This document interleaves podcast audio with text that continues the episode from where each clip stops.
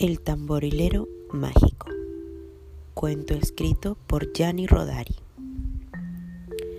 Érase una vez un tamborilero que volvía de la guerra. Era pobre, solo tenía el tambor, pero a pesar de ello estaba contento porque volvía a casa después de tantos años. Se le oía tocar desde lejos. Bam bam, bam bam, bam bam. Andando y andando, encontró a una viejecita. Buen soldadito, ¿me das una moneda? Abuelita, si tuviese te daría dos, incluso una docena, pero no tengo.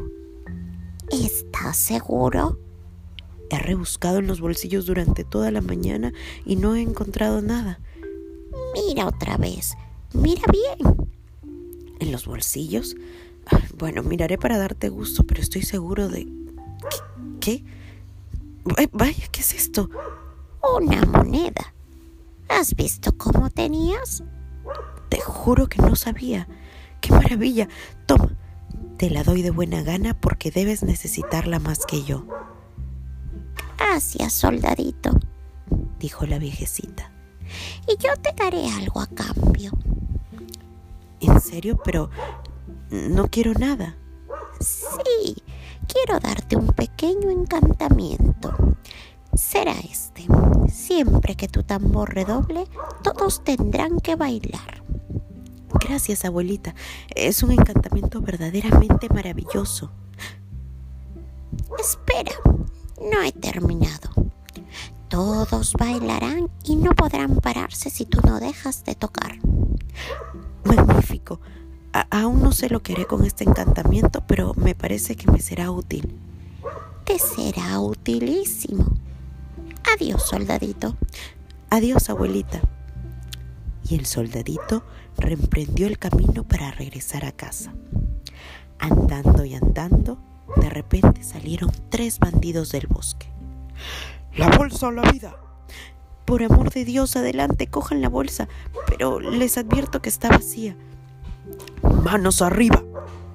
Obedezco, obedezco, señores bandidos. ¿Dónde tienes el dinero? Eh, lo que es por mí lo tendría hasta en el sombrero. Los bandidos miran en el sombrero.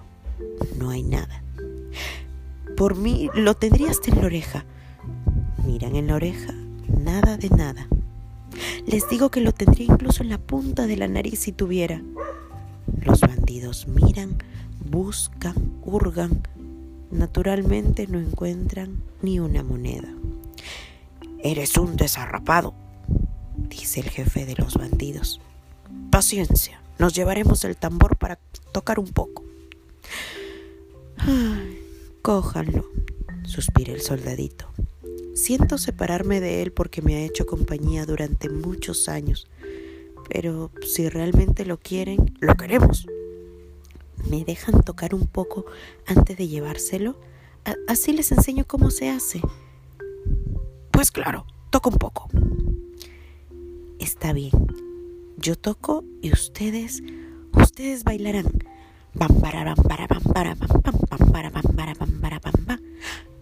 Y había que verles bailar a esos tres hombres. Parecían tres osos de feria. Al principio se divertían, reían y bromeaban. Ánimo, tamborilero, dale al vals. Ahora la polca, tamborilero, adelante con la marinera. Al cabo de un rato empiezan a resoplar. Intentan pararse y no lo consiguen. Están cansados, sofocados, les da vueltas la cabeza, pero el encantamiento del tambor les obliga a bailar, bailar, bailar. ¡Socorro! Bailen. ¡Piedad! Bailen. Misericordia. Bailen, bailen. Basta, basta. ¿Puedo quedarme con el tambor? Quédatelo. No queremos saber nada de brujerías. ¿Me van a dejar en paz? Todo lo que quieras, basta con que dejes de tocar.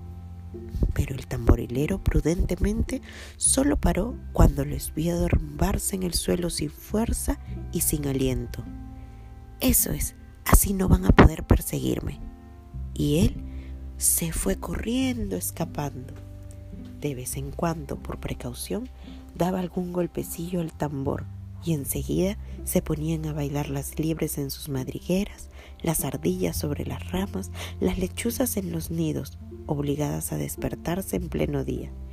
Y siempre adelante el buen tamborilero caminaba y corría para llegar a su casa.